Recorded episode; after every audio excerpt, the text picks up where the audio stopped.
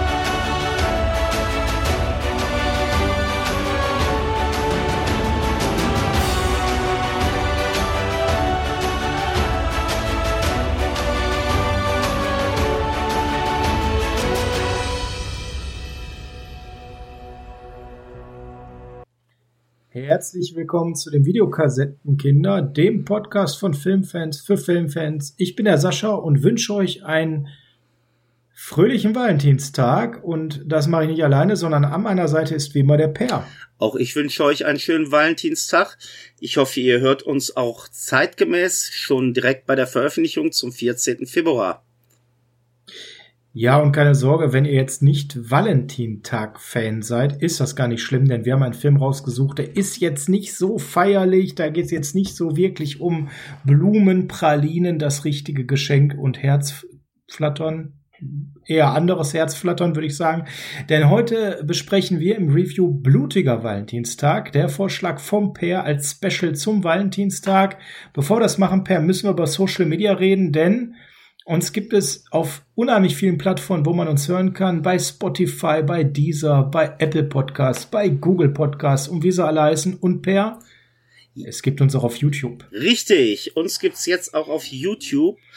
Wenn ihr also keine Folge verpassen wollt oder die Mitteilung haben wollt, wann haben die beiden Verrückten wieder eine neue Folge rausgebracht, würde ich euch einfach bitten, gebt bei YouTube mal die Videokassettenkinder ein Lasst ein Abo da, aber ganz wichtig, aktiviert die Glocke, so dass ihr die Mitteilung kriegt, wann eine neue Folge rauskommt. Ihr müsst sie nicht da euch anhören. Es ist dann auch zeitgleich über eure Lieblingsplattform garantiert verfügbar. Aber als kleines Bonusline gibt's dann die Möglichkeit, dass wir euch dann schon mal anteasern, was kommt. Auch über Sachen, die wir jetzt hier am Ende des Podcasts nicht schon erwähnt haben. Also es gibt da auch immer so den kleinen oder anderen Hint, was könnte als nächstes kommen. Genau, so kleine Teaser, die wir nicht als Podcast-Episode online haben, sondern diesen Bonus-Content, den Teaser, so wie wir den jetzt bei The Fog hatten oder bei den Schulhofmythen, den gibt es exklusiv nur bei YouTube. Und viele von euch haben auch gefragt, ob es denn mittlerweile die Folgen bei YouTube gibt. Ja, wir haben es geschafft nahezu alle Folgen mittlerweile dort hochzuladen. Zum Beispiel der Michael Pölzel auf Instagram schrieb uns, Mensch, ist denn, sind die Folgen schon auf YouTube? Wir können sagen, ja, sie sind da. Und er schrieb auch nochmal, er wollte uns ein Lob da lassen. Bisher gefällt der Podcast sehr. Wir freuen uns wahnsinnig, wenn er uns das schreibt. Und äh, auch andere haben geschrieben, gerade jetzt zu der Folge The Fog, die ist unheimlich gut angekommen. Ähm, die Kollegen vom, vielleicht kennst du den Podcast Kaffeekekse Midnight Movies, haben uns geschrieben, ja. die Folge war total klasse von The Fog. Und sie warten schon auf den Feedback-Button, um zu schreiben, dass das positiv war. Der kam dann natürlich auch.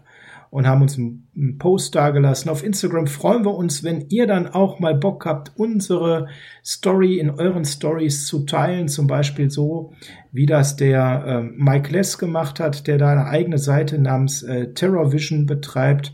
Und ähm, da er uns auch dann eben geteilt hat, das hilft uns, dass ihr so ein bisschen ne, auch uns unterstützt, dass wir Aufmerksamkeit erzeugen, dass man uns sieht. Also von daher haut gerne in die Tasten, teilt uns, wie ihr Lust habt und ähm, gebt über uns Feedback.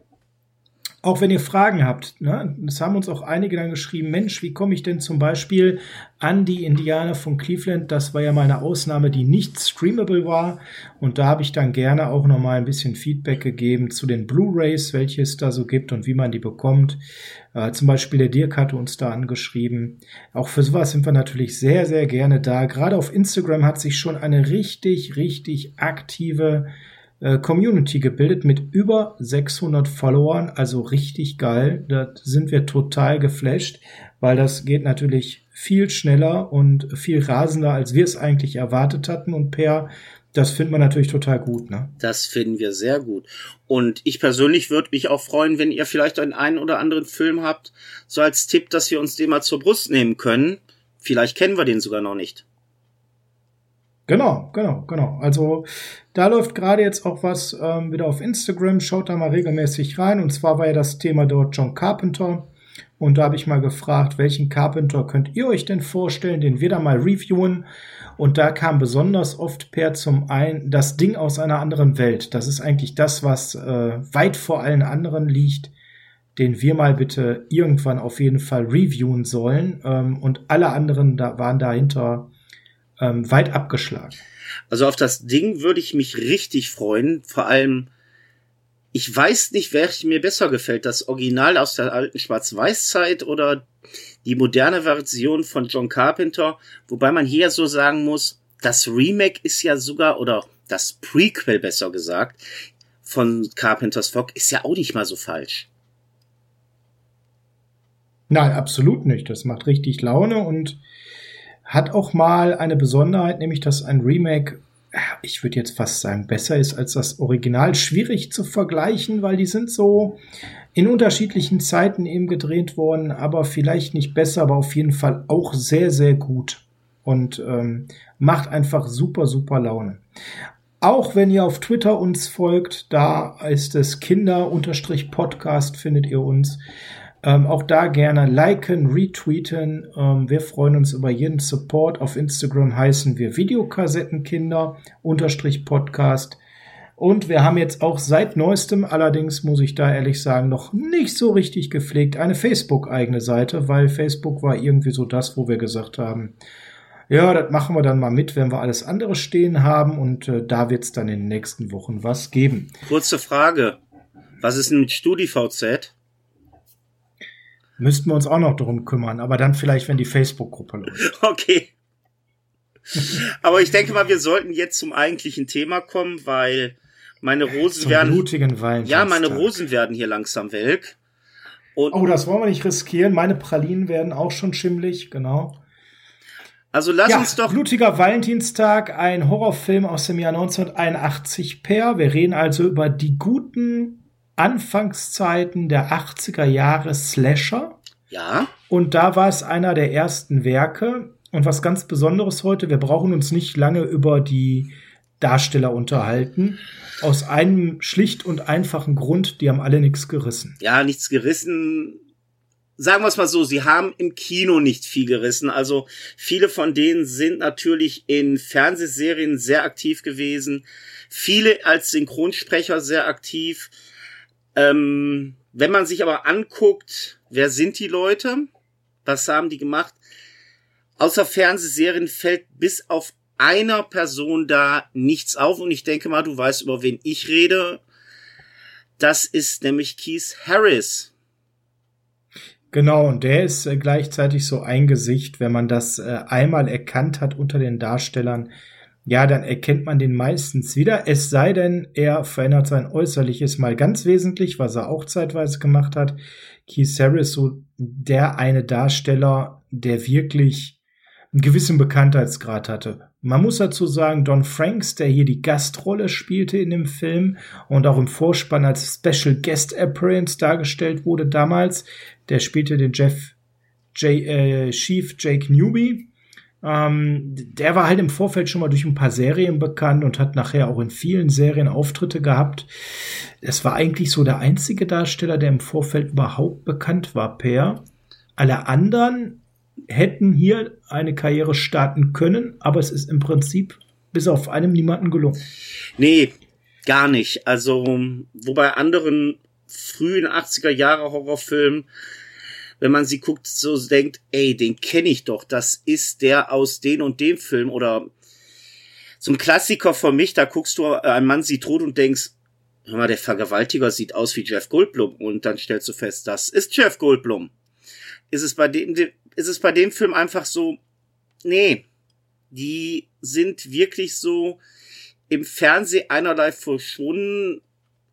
Das gleiche trifft auch für den guten Kies zu äh, was bei ihm, was du so schön gesagt hast, aus dem Rahmen fällt, ist, dass er sich innerhalb eines Jahres vom optischen her so verändert hat und das nur indem er sich die Haare rasiert hat, den Bart abgenommen hat und dann wird aus diesem, ja, knuddeligen, übergewichtigen Bergbearbeiter, der da von seiner Liebsten heiß und innig äh, ins Herz geschlossen wurde, auf einmal der fiese Punk Bernhard aus äh, die Klasse von 1984. Ich muss ganz klar sagen, hätte ich das also nicht nachgelesen, dass das der gleiche Schauspieler ist, mir wäre es nicht aufgefallen. Und ich muss ganz klar sagen, ich habe die Klasse von 1984 schon einige Male gesehen. Ja, das muss man wissen. Da bin ich 100% bei dir. Ja, lass uns doch mal über den Film sprechen. Und zwar über die Handlung als allererstes, weil wir schon so schnell mit den Darstellern fertig sind, weil egal ob wir über Paul Kellman, Laurie Hellier, Neil Affleck, der auch nur einen bekannten Nachnamen hat, ähm, oder eben andere sprechen, die haben alle nicht wirklich was gerissen.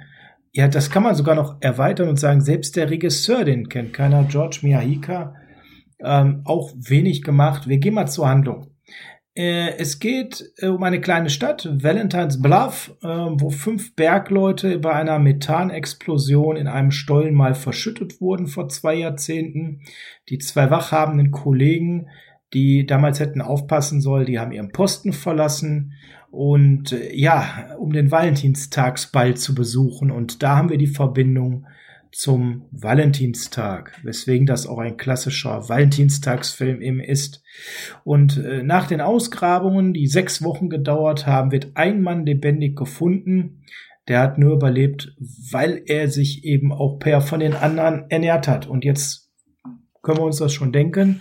Das war nicht so ganz gut für seine Psyche, Per. Ne? Nicht ganz gut, ist äh, aber noch wirklich höflich ausgesagt. Der gute Mann ist erstmal daran schon ein bisschen durchgedreht als man den gefunden hat, ist er ja schon da dem Wahnsinn halb verfallen und restlichen Verfall seiner noch verbleibenden Vernunft war eigentlich, als man ein Jahr später trotz allem und trotz dieses schrecklichen Ereignisses, was passiert ist, ja wieder Valentinstag feiern wollte, ne?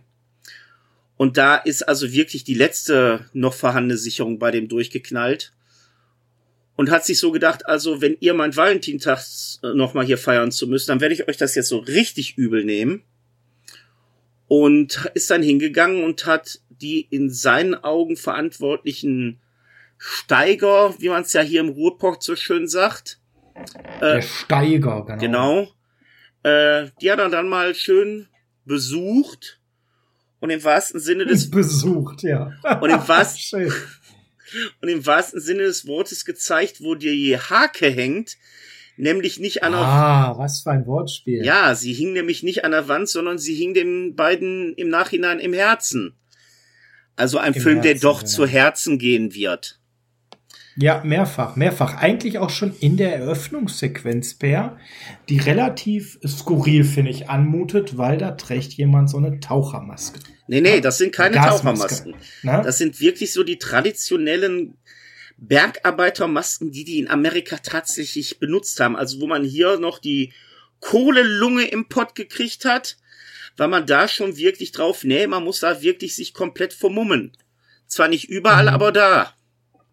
Aber da, ganz genau. Und schon die Anfangssequenz zeigt zwei Leute mit diesen Gasmasken. Mich hat so ein bisschen an den Frosch mit der Maske von Edgar Wallace erinnert. Aber es ist ein anderes Thema. Und äh, schon da spielt ein Herz eine entscheidende Rolle. Ja, äh, ein Tattoo, was sehr schön platziert wurde. Oberhalb der weiblichen Brust, weil einer dieser Gasmaskenträger nimmt sich die Maske ab, teilt sich äh, das Oberteil in zwei und da merkst du auf einmal, hm, das sind nicht zwei Bergarbeiter, die gerade zum nächsten Stollen unterwegs sind, sondern die haben was anderes im Sinn, weil der eine Bergarbeiter ist eine Frau. Die wollen den Valentinstag so richtig innig äh, zelebrieren. Richtig. Und nun ja, sagen wir es mal so, er wurde richtig schön zelebriert. Das Herz wurde geöffnet. Genau, im wahrsten Sinne des Wortes. Per schon in den ersten drei Minuten wird also klar, wir reden hier von einem Film, der ähm, Masken, also diese, diese Gasmasken, das hat schon für viele sowas Gruseliges. Für mich jetzt persönlich nicht, aber äh, einige können das überhaupt nicht leiden. Also ich habe zum Beispiel den Film gesehen, als meine ähm, Frau noch im Raum war. Ne? Wir hatten uns unterhalten. Ich sage, ja, ich würde den Film jetzt anmachen. Ja, du, ich bleib noch hier im Moment sitzen und äh, ich wollte noch ein bisschen auf dem Handy gucken. Ähm, zwei, drei Sachen und dann gehe ich jetzt gleich ins Bett, wenn es nicht schnell. Ich sage, kein Problem, ist ein Horrorfilm, nur dass du Bescheid weißt. Ja, aber äh, passiert ja meistens am Anfang auch nicht so viel. Und äh, schon so der erste Score, so nach so drei Minuten mit diesen Gasmasken. Meine Frau sagt, ja, kannst du den Film bitte anhalten? Wieso? Also die hat schon total dieses, diese Gasmasken haben ihr Unwohlsein gebracht. Ne? Und ich habe das danach dann mal recherchiert. Es ist tatsächlich so, dass viele sowas schon als bedrohlich empfinden. Ich persönlich fand das jetzt nicht so, aber fand ich ganz spannend, da eben auch schon dieses Setting zu nutzen, um so ein bisschen was Unheilvolles rüberzubringen. Und die ersten drei, vier Minuten zeigen ja schon, äh, wir sind eher so in der Kategorie saftig bei diesem Film. Ja, ne? Richtig, wobei, also mich hat das Anfang weniger jetzt gegruselt, sondern ich hatte kurzzeitig den Gedanken, ich könnte mal wieder Krieg der Sterne gucken, weil mit der Maske und dieses hatte ich so dieses Darth Vader Feeling kurzzeitig. Aber ich kann deine Frau verstehen. Also es ist nicht jedermanns Sache und dadurch du natürlich, äh, Entschuldigung, aber dadurch, dass du ja auch nicht sehen kannst, was derjenige für einen Gesichtsausdruck hat und welche Mimik sich dahinter verbirgt, ist es schon unheimlich für manche Leute. Also, absolut, absolut. Ich kann es nachvollziehen. Ja. Ähm, wenn wir über Blut sprechen, über Goggerhalt, müssen wir direkt vorneweg sagen, den Film gibt's in zwei Fassungen. Wir besprechen heute die Amazon Prime Fassung, weil uns ja wichtig ist, dass ihr den Film zeitnah auch selber schauen könnt. Also ist bei Prime, wer das ähm, Prime-Abo hat, und das sind ja in Deutschland ist es der Streaming-Dienst, der am meisten verbreitet ist, sogar noch knapp vor Netflix, hat die Gelegenheit, den kostenlos zu sehen. Dort sieht man allerdings keine ungeschnittene Fassung, sondern die alte Kinofassung. Und die ist ein bisschen geschnitten per und schon da in den ersten Szenen ja, da wird das deutlich, weil da ist dann auch schon der, das erste Mal Töten nur angedeutet. Ähm, in der Unrated-Fassung, wir kommen nachher nochmal detaillierter darauf, wie die Unterschiede sind, sieht man da deutlich mehr. Ich glaube aber für die Leute, die sagen, Mensch, die wollen mal in sowas reinschnuppern, es muss jetzt nicht super blutig sein, kann man die Amazon Prime äh, definitiv empfehlen, oder? Kann man auf jeden Fall, wobei wichtig finde ich ist es zu wissen, dass die Fassung, die ihr da sehen könnt, mehr als 30 Jahre die absolut einzige Fassung war. Also es war so zu sehen immer eine ungeschnittene Fassung. Es gab noch unrated Szenen, die aber wirklich erst nach etwas über 30 Jahren äh, das Licht der Welt erblickt haben. Davor hat man nur so das eine oder andere Foto mal sich ansehen können, was da gewesen wäre. Also jetzt nicht denken, ihr guckt da euch eine verstümmelte Fassung an, sondern es ist wirklich die Original-Kinofassung auf internationaler Ebene, nicht auf deutscher Ebene, sondern wirklich auf internationaler Ebene. Und keine Angst, der Film geht trotzdem gut äh, zur Sache. Der geht gut zur Sache. Ähm, alle Schnitte sind dann schon auch im Gore zu sehen, also an Härte. Und ich sag mal, wer jetzt nicht hier den ganz harten Horrorfilm sehen möchte, für den ist diese Schnittfassung auch genau richtig, weil die Gewalt halt eben deutlich abgemildert war. Und da werden wir sicherlich gleich auch mal drauf zu sprechen kommen, nachdem wir den Film ein bisschen besprochen haben. Es war ja die Zeit, wo die Filme Schwierigkeiten hatten, ungeschnitten zu laufen, sagen wir es mal vorsichtig. Auch dieser Film hatte da eine gewisse Historie. Schauen wir aber erstmal per, ähm, nach der ersten Szene, kommen wir dann eigentlich relativ schnell, dann kommen ein paar Steigerszenen, kommen wir dann schon zu dem, was wir besprochen haben, nämlich der überlebende Minenarbeiter und der hat nur überlebt, ja, weil der sich von Fleisch ernährt hat. Ne? Richtig. Und es gab ja nur eine Form von Fleisch da in diesem Stollen. Ja, äh, soll wie Hühnchen schmecken. Ich habe es noch nicht ausprobiert und ich hege auch nicht äh, den Drang danach, es auszuprobieren. Und wer sich fragt, das ist ganz wichtig, weil sonst müssten wir dich ja jetzt irgendwie verfolgen oder so. Ne? Ja. Ja, also dem blieb leider nichts anderes übrig, als dann äh, seine gefallenen äh, Mitsteiger äh, aufzuessen, um diese sechs Wochen zu überleben und nicht zu verhungern wird auch hier dann äh, dargestellt und danach äh, passiert dann eben noch mehr in dieser Rückblende, dass dann eben da auch so die, die nächsten Attacken, du hast das Thema ne, Spitzhacke und so schon ähm, einmal rübergebracht, gezeigt werden. Also der Film geht in den ersten 15 Minuten da schon ordentlich nach vorne. Richtig, um dann aber wieder in ruhigere Gefilde reinzugehen. Ja, ja. Weil nach diesem, ja, also Bitte? Bitte, ne, mach ruhig. Also, weil nach dieser ganzen Geschichte ist es ja so, dass wir dann auch schon mal die Figuren erklärt kriegen, die hier noch mitspielen. Da war einmal den guten TJ, der sein Glück außerhalb des äh, Minendorfes oder der Minenstadt versucht hat, hat nicht geklappt, kommt zurück, muss feststellen, seine Freundin ist jetzt mit seinem ehemaligen Kollegen zusammen, im Alex. Und ähm, ja, die gute Sarah fühlt sich so ein bisschen in der Zwickmühle, hält aber mehr zu ihrem aktuellen Freund.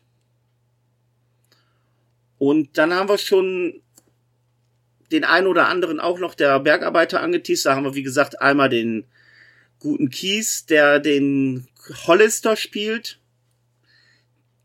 Dann haben wir noch so den einen, ja, wie soll man es sagen? ja, der ewige Witzbold, der mich persönlich so mehr an den Typen aus Freitag der 13. 3 war es erinnert hat. Der also wirklich weiß, welche Vergangenheit diese Stadt hat. Mit dem Harry Morgan, so hieß ja unser Freund, der äh, verschüttet wurde. Und nichts, und nichts Besseres zu tun hat, um Freunde und äh, Verwandte und den Bürgermeister mit aus der Sicht der anderen relativ geschmacklosen Witzen äh, zu schockieren. Sei es, dass der die Tür aufreißt und total blutüberströmt dem Bürgermeister entgegenkommt und dann sagt, April, April war nur ein Scherz, ne? Genau, genau. Also hier werden dann die ganzen äh, Dorfcharaktere, die so das Leben prägen, ähm, eingeführt. Und der Film nimmt direkt Fahrt wieder raus und dann kommen eigentlich so 15, 20 Minuten Handlung, Erklärungen.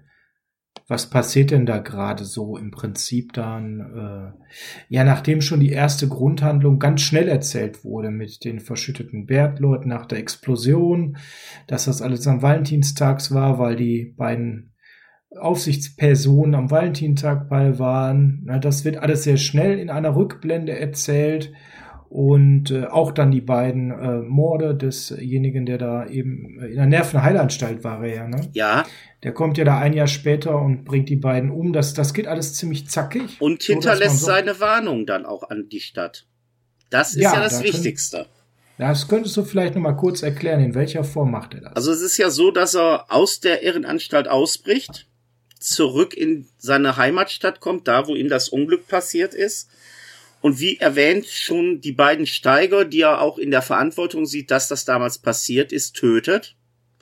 Und hinterlässt dann eine blutige Botschaft mit dem Kommentar, Freunde, wenn ihr hier irgendwann noch einmal ein Valentinsfest feiert oder überhaupt diesen Tag versucht zu zelebrieren. Ich komme jedes Jahr wieder. Und solange ihr das äh, Feiern sein lasst, ist mir das völlig egal.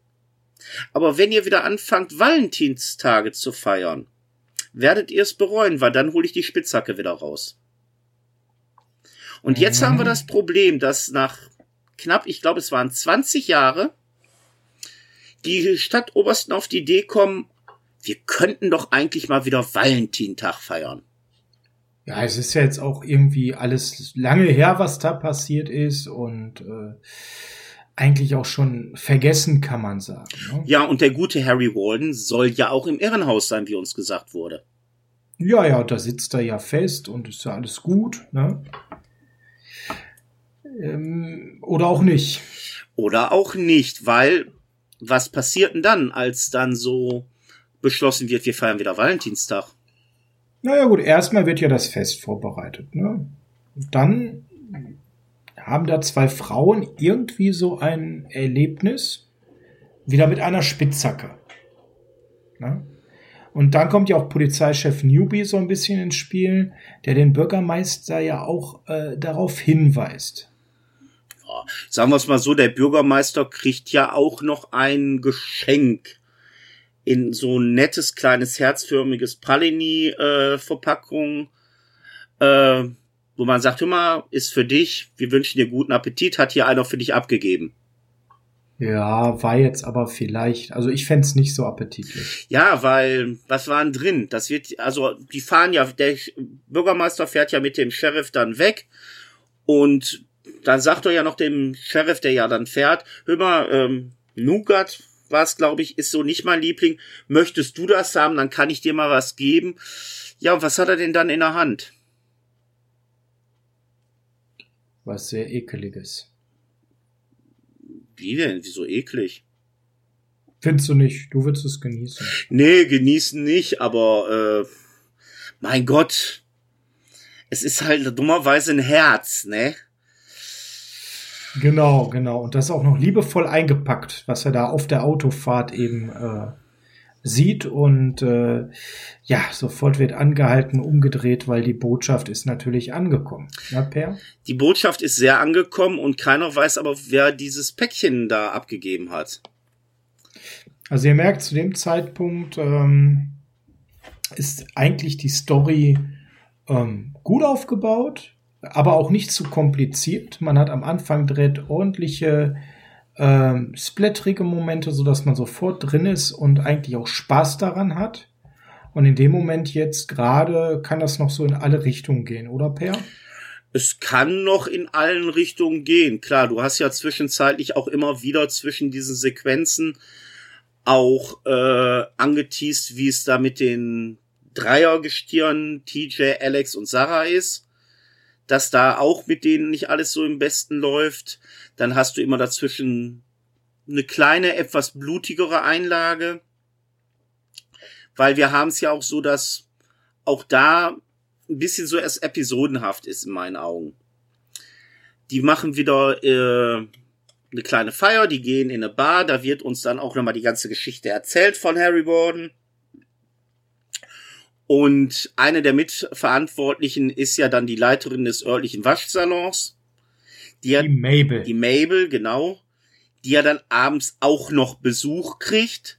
Dummerweise nicht so Besuch, den man gerne hat, sondern wieder Maske und tiefes Atmen. Ah ja, es ist eine wiederkehrende Verkleidung. Richtig. Und ja, sagen wir es mal so, Ganz sauber kommt sie aus der Sache nicht raus. Umso erstaunlicher. Ne? Also wir wollen nicht zu viel über ihren Fundort sprechen. Mabel ist verschwunden, wird gesucht und äh, ziemlich ja, reinlich wiedergefunden. Ziemlich reinlich vom Polizisten wiedergefunden, der das auch relativ überraschend wahrnimmt. Auch da, da kann man vielleicht kurz mal drauf eingehen. In der Amazon Prime-Version äh, konzentriert sich alles auf die Überraschung des Polizisten. In der Unrated-Version sieht man dann noch ein bisschen inhaltlich mehr die Mabel, wie schön reinlich sie ist, Per. Genau. Aber das ist ja nicht das Einzige, was der Sheriff findet. Er findet ja auch dann noch ein Schreiben mit einer Warnung. So, das ist jetzt hier sozusagen meine letzte Warnung, bevor ich hier richtig ausraste. Ich habe euch Ultima Ratio. Ja, ah. ich habe euch gesagt, äh, macht das nicht wieder, sonst komme ich wieder und äh, das ist meine letzte Warnung. Das Einzige, was ich diesem Film dann ein bisschen ankreide in der Situation, ähm, ja, man ruft dann im Irrenhaus an um sicher zu gehen, ja, Harry Warden, äh, der ist ja noch bei euch. Äh, nee, der ist nicht mehr bei euch. Ja, komisch. Mhm. Ja, lasst mal die Leiche von Mabel, ich will jetzt nicht sagen verschwinden, aber das kehren wir jetzt auch ein bisschen unterm Teppich. Wir sagen zwar, sie ist tot, wir sagen auch die Feier ab, weil das ist uns jetzt doch zu unheimlich. Und wir wollen ja auch kein Massaker hier äh, heraufbeschwören. Aber die Reaktion finde ich dann doch irgendwie persönlich sehr realitätsfremd. Also es wird nicht großartig nach Mördern gesucht, äh, weil wir haben ja bis dato schon offiziell aus der Sicht zwei Leichen.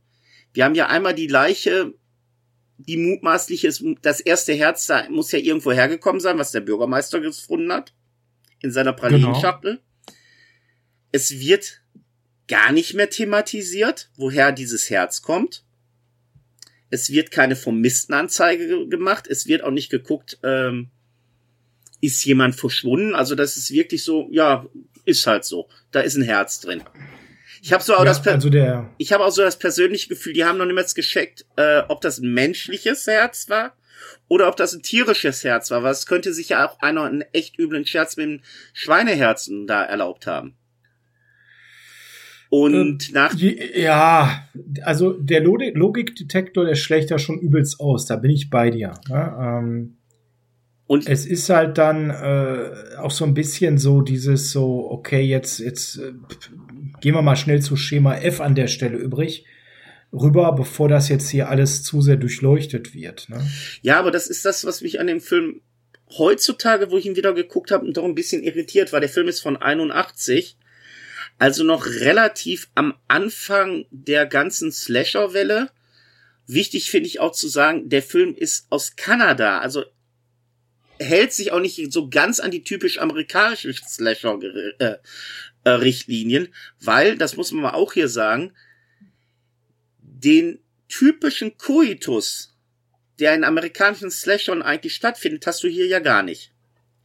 Nee, so ein paar typische Dinge hast du hier nicht. Andere dafür dann wieder ähm, umso mehr. Also ich sag mal so dieses typische Geschwafel über Beziehungen, Eifersucht und so weiter, das kommt ja schon vor. Und ich muss sagen, äh, fand ich persönlich auch ziemlich langweilig. Also da an der Stelle war ich dann nochmal so, wo ich gedacht habe, boah, versuch doch nicht eine Story herbeizureden, wo keine ist. Ne? Ja. Ähm, also an der Stelle ist der Film für mich das, was es ist. Ein Slasher zum Valentinstag mit einer Story, die gar nicht mal so simpel alleine ist, sondern mit Rückblenden und so weiter ganz gut als Vehikel schnell aufgezählt ist. Der hat schnell Gorgehalt. Die Mordszenen sind durch die Bank alle für die Zeit sehr solide inszeniert. Von daher kann ich da nichts Negatives sagen. Und ich hätte jetzt zum Beispiel dieses Gequatsche über äh, wie gesagt, so diese Eifersuchtsnummern und so, das hätte ich jetzt persönlich gar nicht gebraucht. Ja? Richtig, also ich muss ganz klar sagen, auch diese Dreiecksbeziehung, ich fand sie weder für die Geschichte noch für das Ende des Films von irgendwelchem Nährwert. Nö, das war einfach da. Und äh, wie gesagt, umso erstaunlicher, du hast es ja gerade schon gesagt, der Film ist aus Kanada, nicht aus Amerika. Das ist die erste Abgrenzung. Der Film ist von 81, das heißt voll am Anfang der ersten Welle.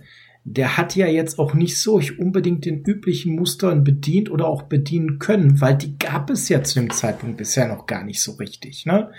Ich meine, wenn man mal so auf 81 guckt, welche Slasher waren denn da schon draußen? Äh, ne, Halloween war gerade draußen, ein, zwei andere Filme, aber ansonsten war da noch nicht so viel. Der war einer der ersten tatsächlich. Beziehungsweise die Slasher-Welle war noch nicht in diesem Maße vorhanden, wie es, sag ich mal, zwei, drei Jahre später vorhanden war. Richtig, genau. Also die kamen dann alle kurze Zeit eben später und umso erstaunlicher, dass man eher den Eindruck beim Sehen hatte, mein Gott, der macht das also auch so. Ja, also was mir wirklich äh, gefehlt hat, also ich hätte anstatt diese Dreiecksbeziehung, hätte ich lieber den ein oder anderen Charakter mehr beleuchtet gehabt. Sei es der Typ, der jetzt endlich das erste Mal da eine Freundin hat. Wie war der Spruch nochmal unter der Dusche? Immer nutzt du deinen Pipi-Mann, um das jetzt mal jugendfrei zu sagen, auch noch, für, äh, auch noch für was anderes außer zum Pushern. Äh, der ist irgendwie einmal unter der Dusche da, wird kurz angesprochen mit diesem Satz. Auf der Feier hat er endlich seine Freundin und das war es schon. Also von dem hätte ich ein bisschen mehr erwartet. Äh, wen ich auch gern mehr im Film gesehen hätte, war dieser, ja, Komiker, der schlechte Scherzbold, mit dem hätte man sehr viel mehr machen können. Und mit wem ich sehr viel mehr Interaktion gehabt hätte, das wäre halt der Barkeeper, der den Leuten ja auch diese Harry Warden Geschichte erzählt und dann auch nur noch einmal wirklich in Aktion tritt, als man dann sagt, okay, die Valentinsfeier fällt offiziell aus. Äh, und wir beschließen jetzt, äh, wir feiern die bei uns im Gemeinschaftsraum bei der Mine. Wo er die nochmal warnt, wird dann so gesagt, ach, weißt du was, laber du mal. Ja, du hast wer Harry Walden damals gefunden. Du warst der aber, ey, lass uns mit Harry Walden in Ruhe. Und macht da noch einen üblen Scherz und ja, der geht für ihn im wahrsten Sinne des Wortes ins Auge. Vor allem, vor allem, wenn man die Unrated-Version kennt, äh, was auch mitunter einer der heftigsten Szenen ist weil er macht da so eine schöne Puppe, die, wenn man eine Türe öffnet, so die Spitzhacke von unten nach oben führt. Ja, ist total erschreckend und hat da totalen Spaß dran, öffnet die drei, vier Mal, geht weg und denkt, ach, einmal muss ich das noch sehen, wie das aussieht, wenn jetzt die Hacke von der Tür geführt nach oben gehen. Ach, die werden sich alle in eine Hose scheißen, wo ich mir sag, ja, äh, damit hättest du nochmals einen Dreijährigen geschockt. Die haben heutzutage zu Halloween schon mehr erlebt. Und ja, er macht die Tür auf, die Spitzhacke geht wirklich von unten nach oben, allerdings dann durch seinen Kopf durch und äh, das Auge poppt raus, war es war nicht mehr die Puppe, sondern Harry Warden. Aber ich hätte mehr wirklich von dem Typen gesehen, weil gerade mit ihm hätte man wunderbare Sachen noch erzählen können, wie vielleicht auch die Stimmung damals in der Stadt war. Und das ist das, was mich wirklich an diesem Film im Nachhinein stört, du hast mehrere Morde da gehabt, noch vor dieser Feier und es keiner interessiert's. Kein, es hat keinen Belang. Ja, es ist auf der einen Seite so, dass das äh, ein Oldschool-Slasher ist, ähm, der das komplett humorfrei erzählt. Es gibt ja auch gar nicht so diesen Karlauer Moment, sondern der Film ist strunzenernst erzählt von der Atmosphäre. Das finde ich erstmal ja gut. Ja, mhm. und selbst Platz für so unfreiwilligen Humor gibt es ja eigentlich gar nicht, ja. Also wirklich ein straighter Slasher, der vorne weggeht, der dann aber gleichzeitig eben so diese äh, Romantiknummern fährt, die da überhaupt nicht reinpassen. Die Zeit hätte man an der Stelle wirklich gebrauchen können, um nochmal Charakter und Tiefe zu geben, dass, wenn sie dann getötet werden, dich das mehr interessiert, ja, du das besser findest. Am Ende des Tages machen wir uns doch nichts vor. Keiner von den Schauspielern hat je Oscar-Kaliber gehabt. Wir haben ja schon genug dazu gesagt, was da äh, an Karriere danach war. Das Drehbuch, das Drehbuch war sicherlich maximal so dick wie ein Yps-Heft. Ähm, hey! Ja, also von daher, der Film soll einfach nur ein schöner Oldschool-Slasher sein und für mich hat er hier eine große Chance verspielt, an der Stelle die Charaktere so ein bisschen bedeutungsvoller zu machen, weil vom Setting her, von der Story, die Story fand ich gut. Ja. Ich finde den Score gut, kein Humor, diese Gasmaskengeschichten, die Schutzhelme, dann diese, diese Hacke und so weiter, der Valentinstag, das Herz, was verpackt war, das ist alles irgendwie gut, ja? Mir fehlt allerdings irgendwie, dass man wirklich so ein bisschen was auch empfindet für die Darsteller. Im Endeffekt ist das doch so ein Film, wenn du später Scream siehst, ähm, den ersten Teil, wo es darum geht, was man alles nicht machen soll, dann findet man einen guten Teil davon in diesem Film tatsächlich wieder. Da findest du weil einen das, sehr guten Teil von wieder. Weil es wirklich so ein Oldschool-Slasher ist, der äh, ganz klassisch von Scream eben auch zitiert wird. Und dann kommt im Prinzip so der zweite Teil des Films per ähm, nach dem von dir gerade ähm, beschriebenen Kill mit der Hake, der auch wieder in der Unrated deutlich mehr zu sehen ist. Da sind acht Sekunden Unterschied. Äh, äh, das ist einer, der wirklich komplett entschärft wurde. Alles, was du jetzt mit dem Auge gesagt hast und so, ist zum Beispiel in der Prime-Fassung nicht zu sehen. Also für zart beseitete Gemüter auch gut zu gucken. Und dann kommen wir so langsam zu dem zweiten Teil. Es findet hier dann doch tatsächlich noch eine Party statt. Ja, also die Party findet ja statt, wie vorhin schon erwähnt, auf dem Firmengelände von der Mine. Allerdings dann illegal, weil offiziell ist sie ja eigentlich abgesagt. Ja, wobei der gute Hollister ja sogar, glaube ich, die Türe aufbricht, was nicht vonnöten gewesen wäre, weil nachher kommt TJ und fragte mal, wieso ist denn die Türe aufgebrochen? Ich habe den Schlüssel, weil sein Vater gehört ja die Mine. Was auch so eine Sache ist, was gar nicht thematisiert wird, außer in so einem Nebensatz.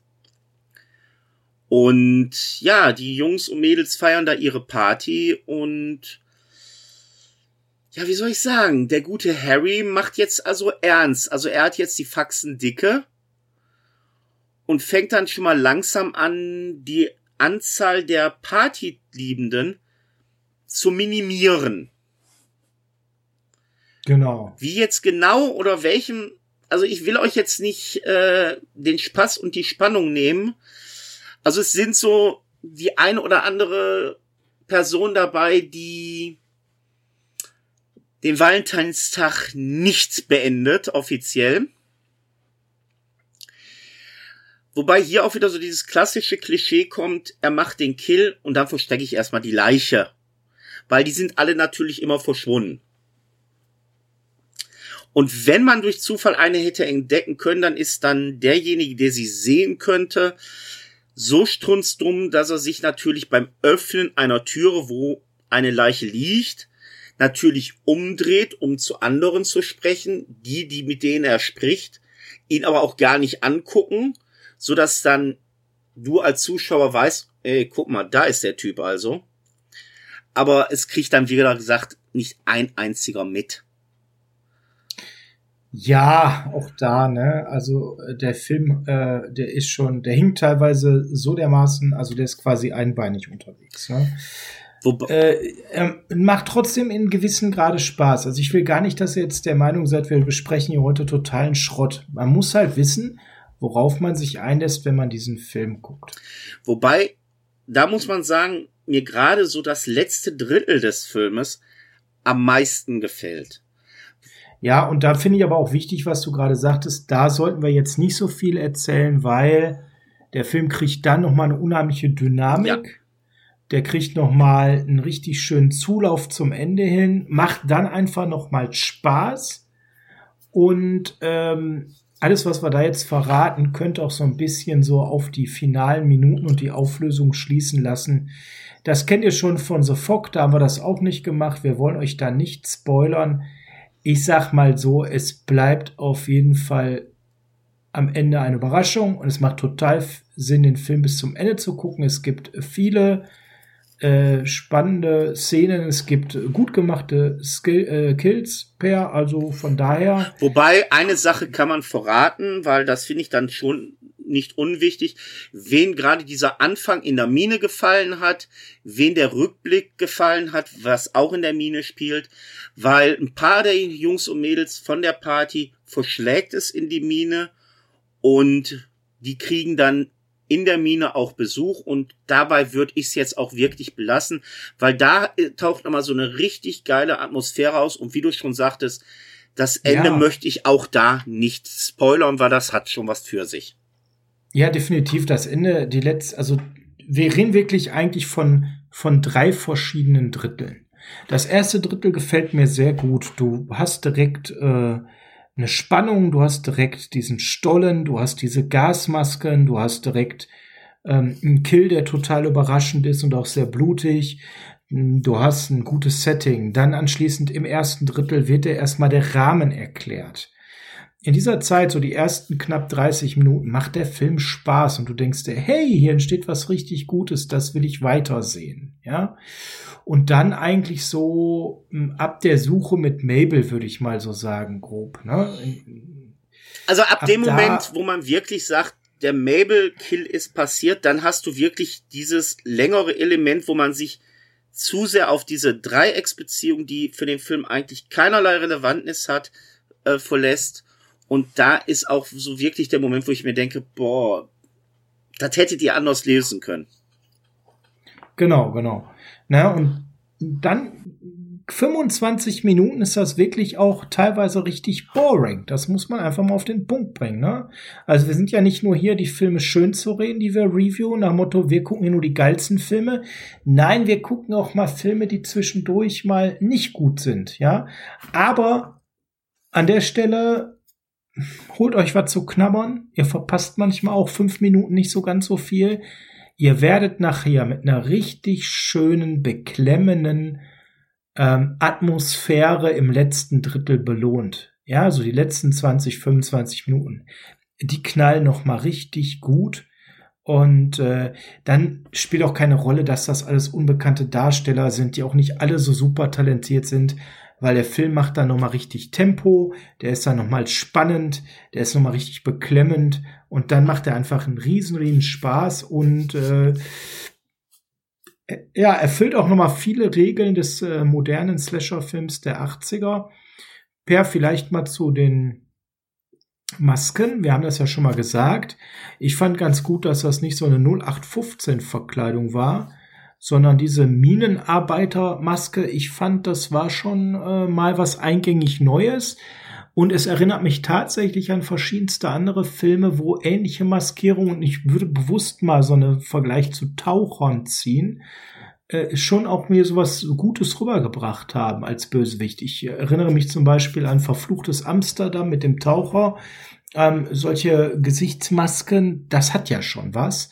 Und das passt hier einfach unheimlich gut rein. Ne? Ähm, Gebe ich dir total recht.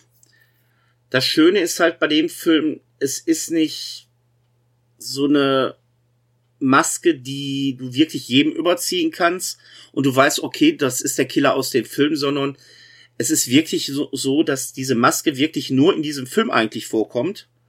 Während du einen Handschuh von Freddy, die Maske von Jason oder Michael Myers hundertmal auch schon in anderen Filmen gesehen hast, ist es hier halt wirklich, ähm, ich kenne keinen Film, wo so eine Maske wirklich genutzt worden ist. Außer vielleicht später bei dem Remake, wo wir ja auch noch ganz kurz drauf eingehen wollen. Aber es ist wirklich, es ist was eigenes, es ist alles neu. Du kriegst den Killer auch dadurch diesen ganz, es ist ja nicht nur die Maske, es ist ja das komplette Outfit, was wir hier haben. Du hast ja wirklich hier diesen kompletten Bergarbeiter-Outfit, äh, was der Killer hat. Und das ist ja das nächste. Es ist ja ein ganz normales Outfit auch nur. Das Ding, was er trägt, trägt jeder, der in diesem Film mitspielt und in der Mine arbeitet. Also du hast mitunter es auch so, dass jemand da mit dem Outfit rumläuft und denkst, ah, da kommt der Killer und dann, nee, da kommt noch nicht, weil das ist jetzt einfach einer von den Bergarbeitern. Und die laufen halt alle einfach so rum, ne? So, und das ist der Unterschied, sag ich mal, zu einem Freitag oder einem Halloween. Wenn du da jemand mit einer Hockeymaske siehst oder mit einer Michael Myers Maske, dann weißt du, ja, das ist der Killer. Und hier ist es halt so, der kann jeder sein. Genau. Der kann also wirklich so ganz normal mit denen da langlaufen und ups, das ist ja gar nicht der gute Michael, sondern das ist ja der böse Harry. Hätte ich das mal früher gewusst. Genau, und das ist gut, dass du das erwähnst. Das macht nochmal eine Menge von der Spannung aus, weil du immer wieder auch Szenen hast, wo du meinst, oh, jetzt kommt der Killer. Und da kommt er gar nicht. Das ist nochmal ein ganz wichtiger Aspekt. Ja, Per, ich würde sagen, inhaltlich hören wir hier an der Stelle mal auf. Ja. Ähm, der Film hat ein Riesenproblem gehabt. Und zwar äh, an der Stelle äh, muss man sagen, ultimatives Pech. Dem Regisseur war ganz offensichtlich wesentlich daran gelegen, einen Film zu drehen, der äh, die Tötungsszenen mit ordentlich Blut versieht, mit starken Effekten. Das war das, was er rüberbringen wollte und das ist ihm ja auch gelungen. Allerdings wurde der Film deutlich zusammengekürzt und das hatte ta tatsächlich einen politischen Grund, für den der Film gar nichts konnte. Denn ganz kurz vor der Uraufführung dieses Films, äh, nämlich der sollte ja am Valentinstag 81 eben auch ähm, uraufgeführt werden, ist was passiert, was dann dafür gesorgt hat, dass dieser Film nochmal sehr zeitnah radikal zusammengeschnitten werden musste. John Lennon wurde damals auf offener Straße am 8. Dezember 1980 erschossen drei Monate eben vor Uraufführung dieses Films und das hatte zur Folge, dass äh, anschließend die Auflagen radikal angezogen wurden, weil man eben Sorge hatte, dass die Gewalterstellung im Film Leute motivieren könnte, ähnliche Dinge zu machen, also quasi Trittbrettfahrer zu sein. Und dieser Film ist ganze drei Monate nach dem Tod an John Lennon, das war ja damals man kann, man kann sich das gar nicht vorstellen. Ich meine, ne, was, wer wäre heutzutage ein trefflicher Vergleich? John Lennon war ja äh, einer der Popstars, die es gab, auch wenn natürlich die, die musikalische Karriere schon etwas dahinter lag, aber er unheimlich bekannter, ähm, ein Weltstar. Ähm, und da müsst ihr euch vorstellen, da hat natürlich dann an der Stelle, ja, die MPAA rigoros gewütet in diesem Film und x Minuten an Gewalt rausgeschnitten. Also sagen wir es mal ganz klar, da fehlen knapp fünf Minuten, hört sich erstmal nicht viel an. Wenn man aber sich mal so einen Schnittbericht anguckt zwischen der endgültigen Kinofassung, die dann rauskam, und der ursprünglichen Kinofassung, die eigentlich geplant war, ist es halt so, dass nicht ein einziger Kill in dem Film unangetastet geblieben ist. Man kann es am ehesten noch vergleichen für Leute, die sich damit auskennen. Der Film hat so das ähnliche Schicksal wie Freitag der 13. 7 hinter sich. Es ist radikal gekürzt worden. Alles, was auch ansatzweise zu heftig war oder nur nach Blut aussah, ist wirklich rausgenommen worden.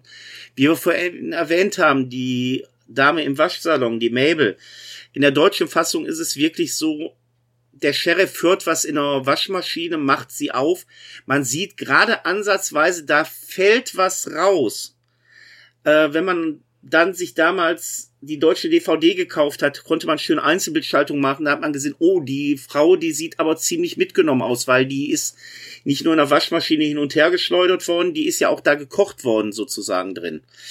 Der ist wirklich im wahrsten Sinne des Wortes die Haut abgezogen worden. Das sieht man dann in der Unrated-Fassung dann schon explizit.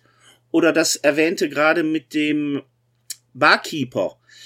In der deutschen Fassung ist es wirklich so, der, die Türe geht auf, man sieht von hinten, wie dann der echte Harry Walden, nicht mehr die Puppe von ihm, die Spitzhacke nimmt, hochschlägt und man weiß, okay, der Typ ist getroffen worden.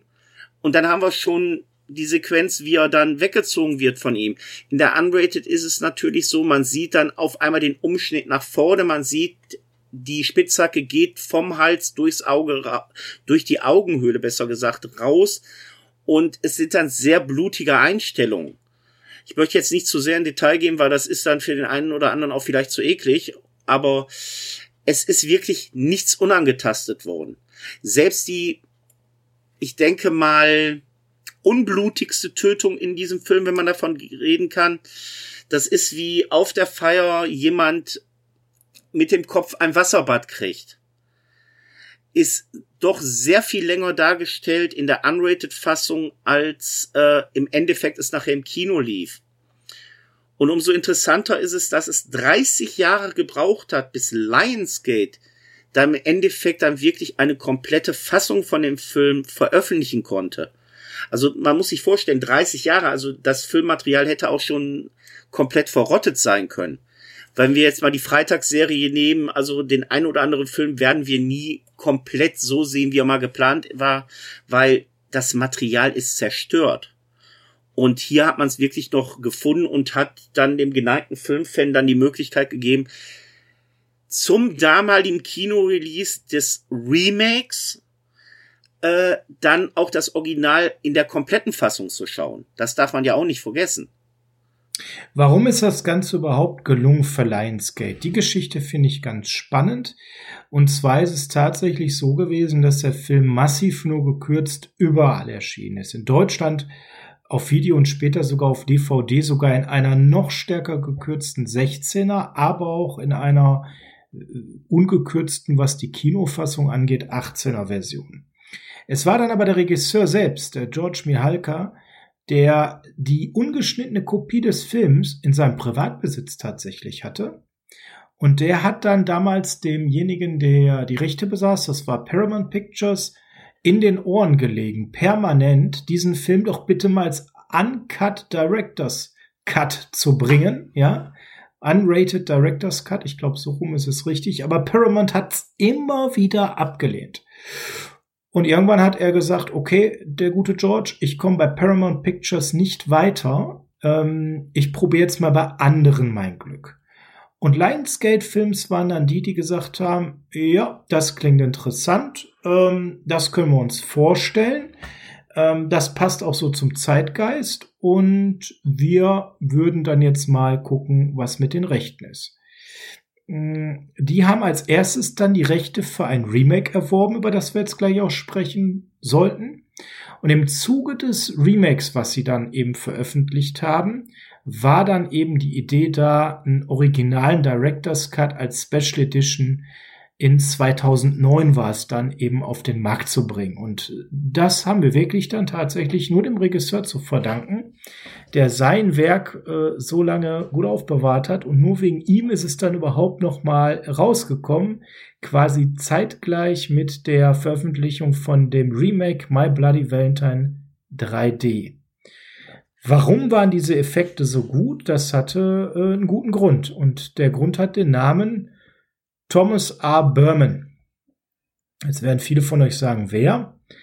Berman ist äh, ein absoluter FX-Guru ähm, und war schon viele Jahre erfolgreich im Bereich von Special Effects, gerade von blutigen Make-up-Effekten. Ähm, ist bekannt geworden durch seine Arbeit für Tales of the Crypt, für Frogs und war derjenige, der hier eben auch die Effekte für diesen Film auch ähm, angefertigt hat, weswegen die auch sehr, sehr gut waren. Er war eben der Special Make-up ähm, Designer für den Film und hat dem Film halt schon das gewisse Etwas gegeben.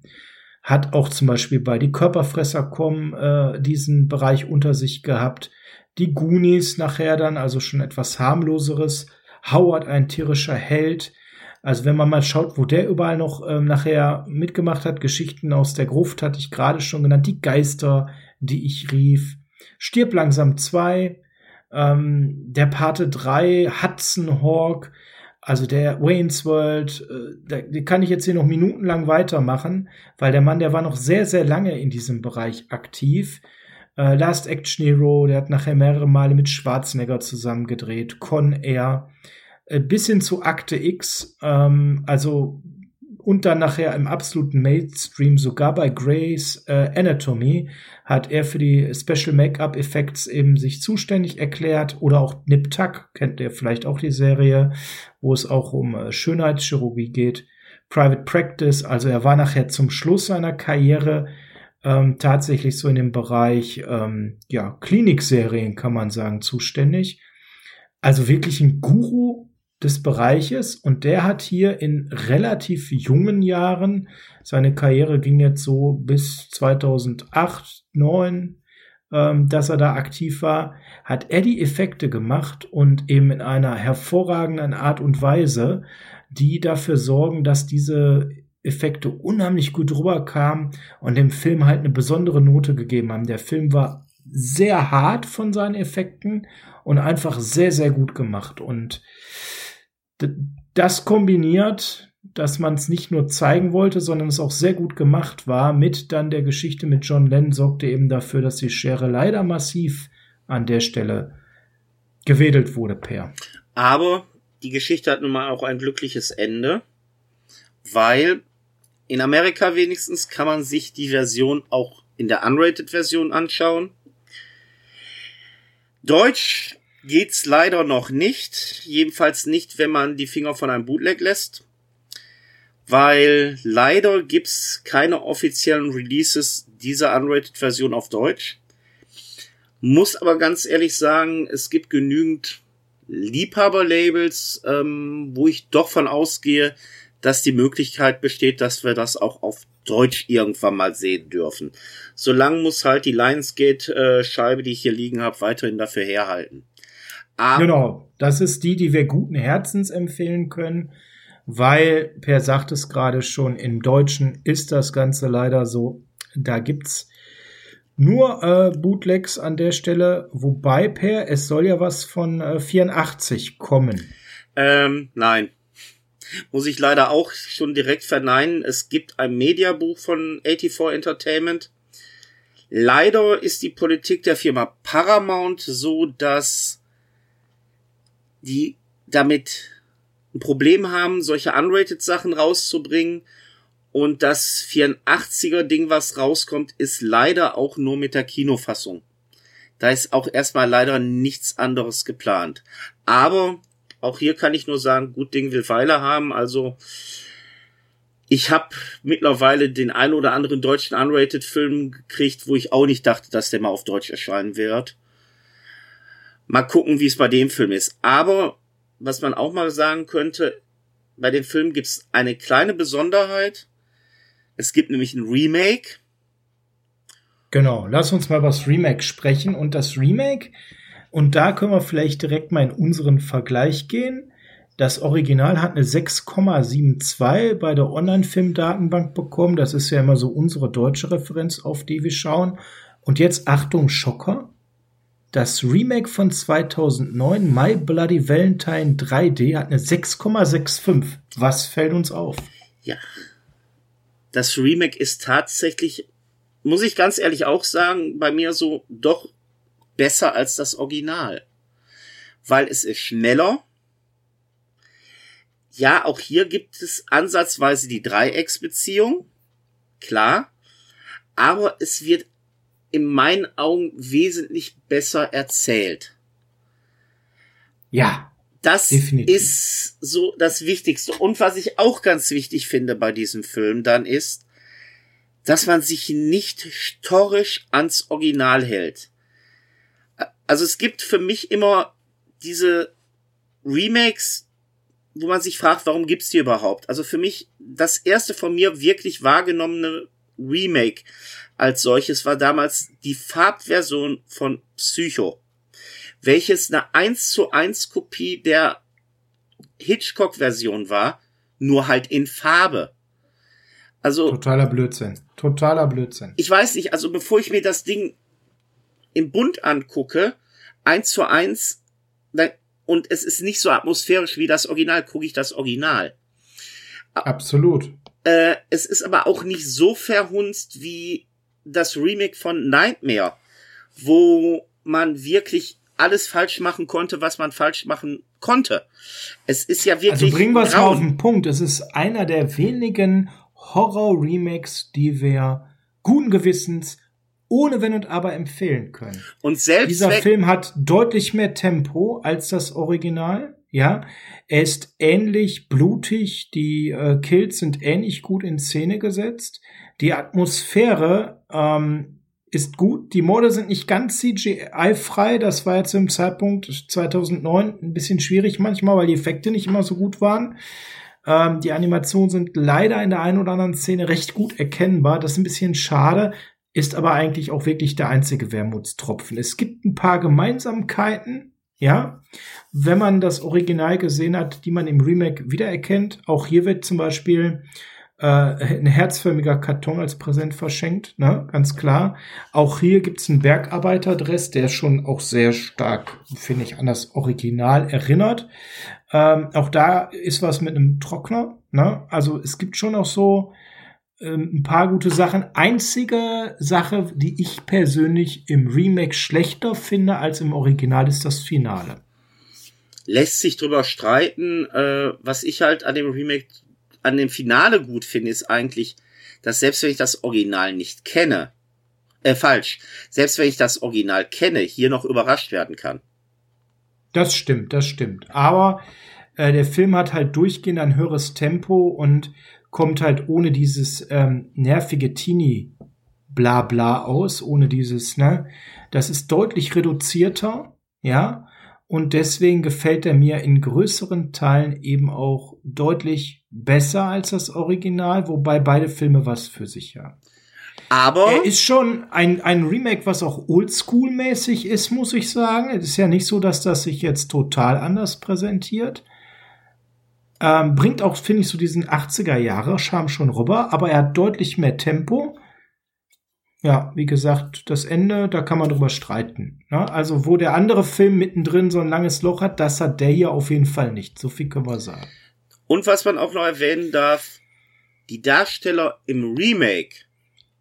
Ah, die sind deutlich besser. Die sind deutlich besser und haben auch wirklich ein Wiedererkennenswert und äh, auch ein wirkliches Standing. Also wenn wir jetzt mal davon ausgehen, dass äh, der TJ im Original ein 0815-Typ ist, den es äh, den keine Sau mehr kennt und nicht weiß, wer es ist, ist hier dieser Charakter gespielt von äh, Jensen Eccleston, den Typen aus Supernatural, der den äh, Dean Man Winchester spielt. Eine Serie, die ich sehr klasse finde, der hier auch mal sein Leinwanddebüt, wenn mich nicht alles täuscht, sogar hatte. Dann hast du hier für mich als Carpenter-Film ist der Mann dann immer eine Augenweide, wenn ich ihn sehe. Hast du auch wieder einen Tom Atkins drin, der hier auftaucht, der die Rolle des Sheriffs übernimmt. Du hast einen äh, Kevin Ty, du hast eine Megan Boone. Ja. Ja, gerade Megan Boone, also die sollten wir jetzt nicht unter den Tisch fallen lassen. Die hat 2009 hier äh, gespielt, bevor sie durch The Blacklist bekannt wurde. Na? Ist natürlich jetzt ein absoluter Serien-Superstar durch ihre Hauptrolle in The Blacklist.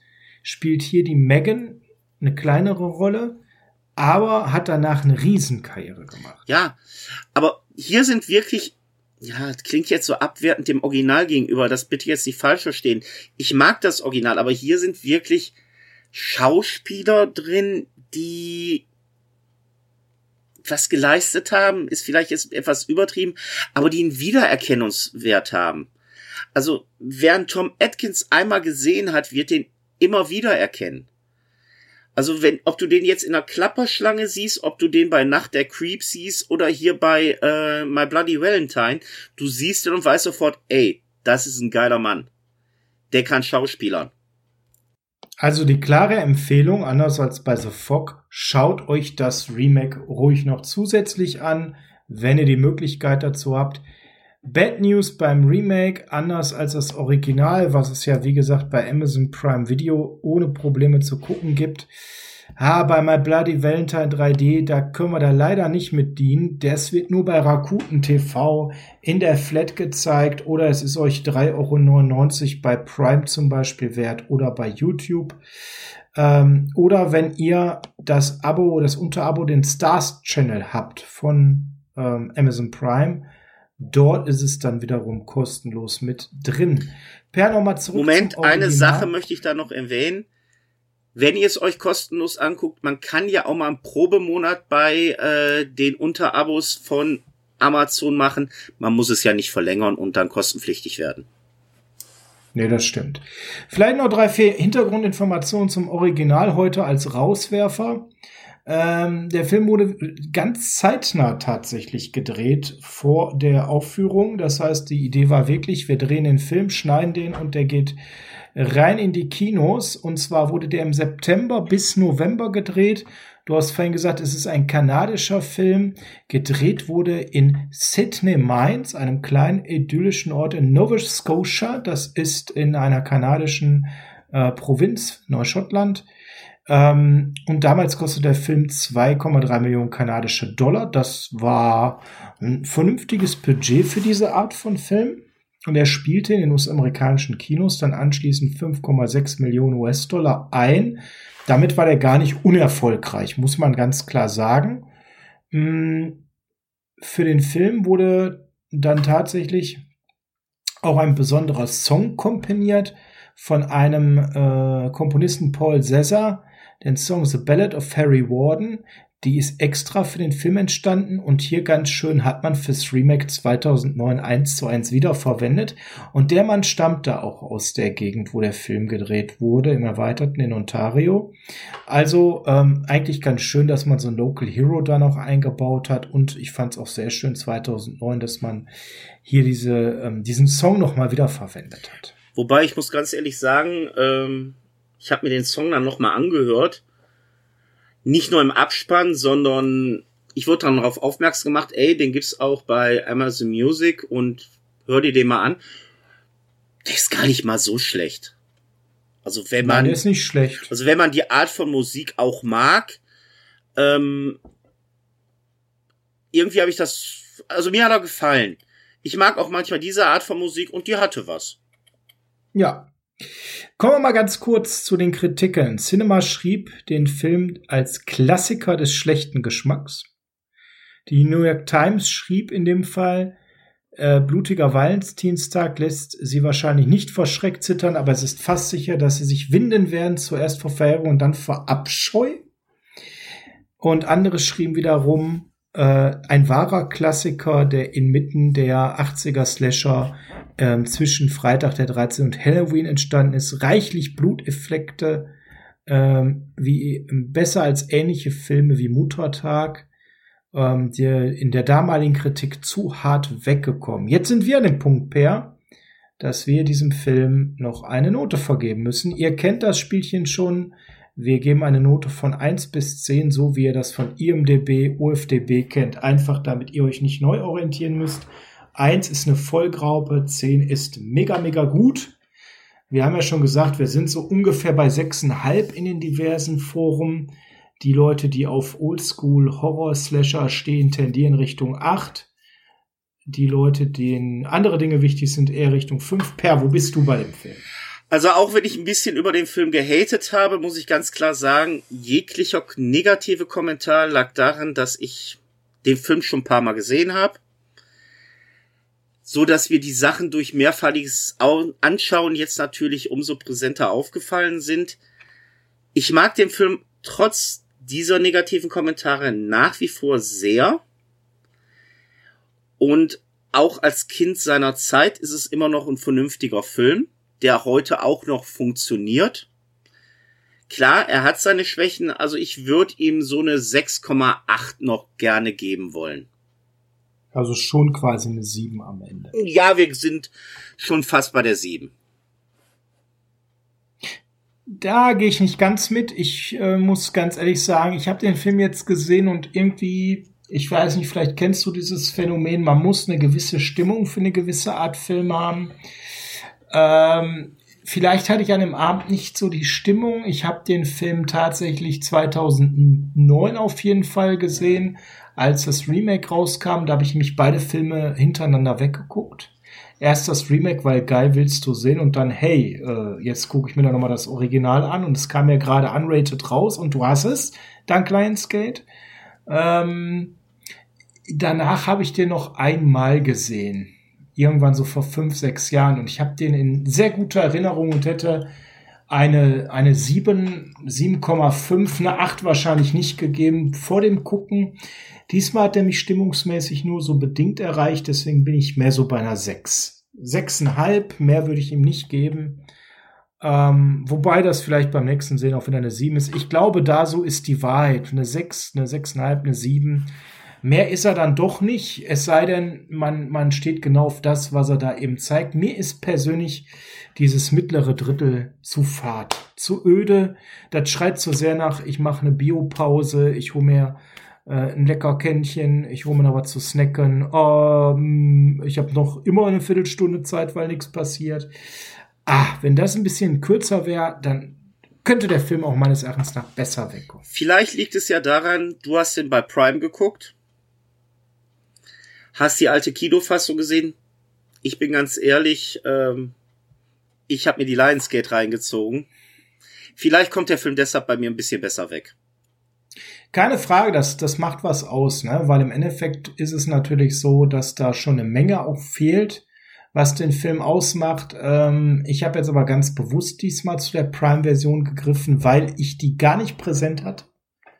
Mehr und ich wollte heute Abend nicht über eine Version sprechen, die ich überhaupt nicht mehr im Kopf habe, wenn ich mir die Unrated anschaue. Ähm, allerdings ich habe dabei äh, Schnittberichte aufgehabt und die Bilder, wenn man die sich angeschaut hat, waren die sofort wieder parat, was da noch gekommen wäre. Von daher hat mir da jetzt nicht so viel gefehlt. Klar, vielleicht hätte das den Film noch ein bisschen besser gemacht. Per, wir sind am Ende. Das bedeutet Ausblick. Ja, die Sache ist ja die, dass das ein kleines Special war, hast du ja letzte Mal ausgesetzt, was den nächsten Film betrifft. Du hast gesagt, es geht im Vorfeld äh, schon, es wird demnächst wieder europäisch werden. Ich habe ein bisschen Angst, weil, sind wir mal ganz ehrlich, ich bin nicht unbedingt der europäische Filmfan. Das wird sich ändern. Ich werde dich in den nächsten Jahren noch in diversen Folgen von Polizeschis und ähnlichem überzeugen. Ich muss Keine dazu Sorge. sagen, ja, ich mag italienische Filme, ja, ich mag französische Filme, aber ähm, ich mag nicht das Angro. Und ich habe noch Hoffnung, in welche Richtung es geht, weil du immer Polizei sagst. Äh, ich hoffe, es geht in die Polizei-Ecke, die aber nicht ganz ernst gemeinte, weil da weißt du, tue ich mir doch immer ein bisschen schwer mit. Und es geht mehr in die humorvolle Ecke. Also, ähm, ich frage mal anders. Wird's ein Polizei?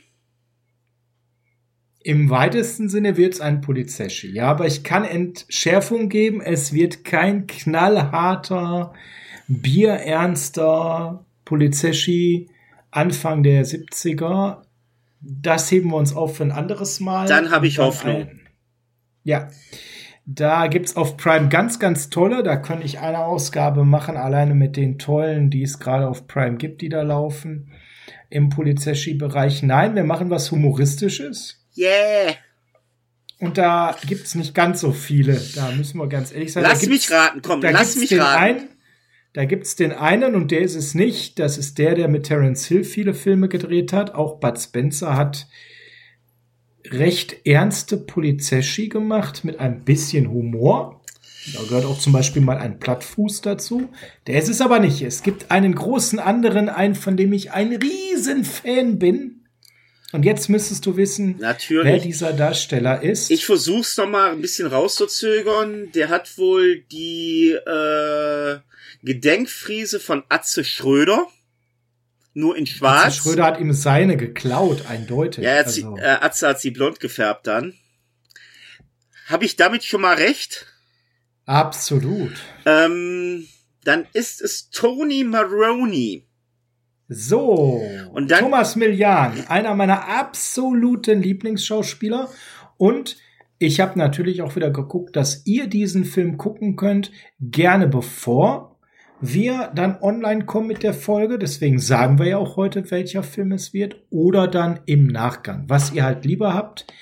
Ich kann euch schon mal so viel sagen, damit verringert sich das gerade deutlich, weil da sind so ein paar Filme drin, da weiß der Per, das wird jetzt nicht sein. Bad der Ganovenschreck mit Bud Spencer zum Beispiel zusammen wird's nicht sein. Ne? Die ernsten Western wie Companeros werden's nicht sein. Es bleiben eigentlich nur die Filme, wo er Tony Maroney spielt, die Strickmütze der Superbulle. Und da haben wir bei Prime fünf Stück drin, Per. Und da es kein ernster wird, haben wir dann eigentlich streng genommen nur noch drei. Komm, dann gib's mir. Es könnte sein Formel 1 und heiße Mädchen. Es könnte sein das Schlitzer von Highway 101 oder das Schlitzer außer Rand und Band. Und ich habe mich entschieden, weil Formel 1 und heiße Mädchen 1985, da war die Serie echt schon ausgenudelt. Und am Ende, nee, der ist nicht sonderlich gut. Ein Schlitzer außer Rand und Band da hat er eine sehr gewöhnungsbedürftige Doppelrolle. Ich habe mich entschieden für das Schlitzohr vom Highway 101.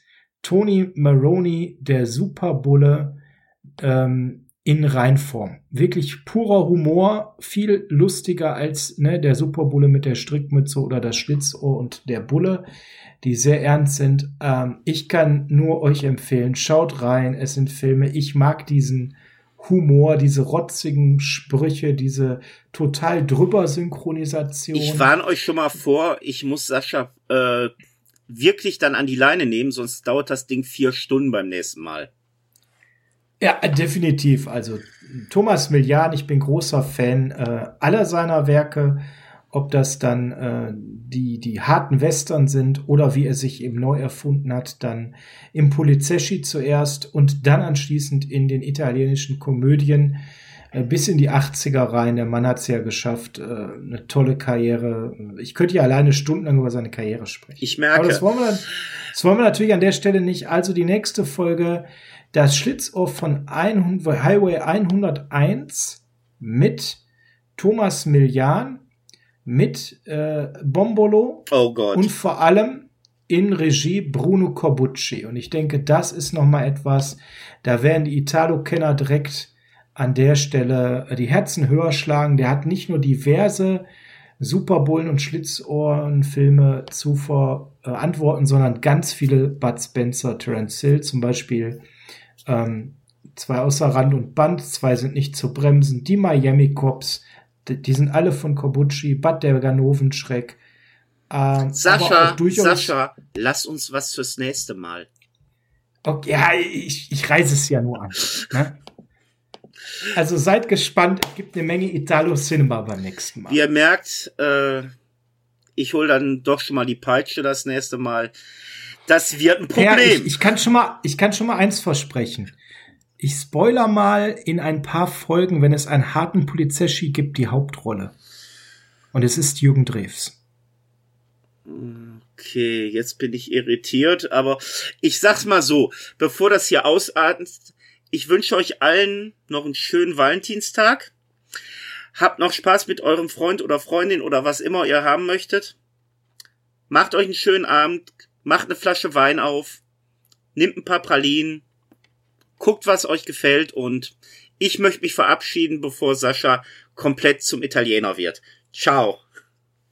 Ja, auch von meiner Seite einen schönen Valentinstag. Äh, natürlich nicht blutig, sondern eher harmonisch. Und vergesst das Rückspielen der Videokassette nicht. Das kostet uns eine Euro Strafe.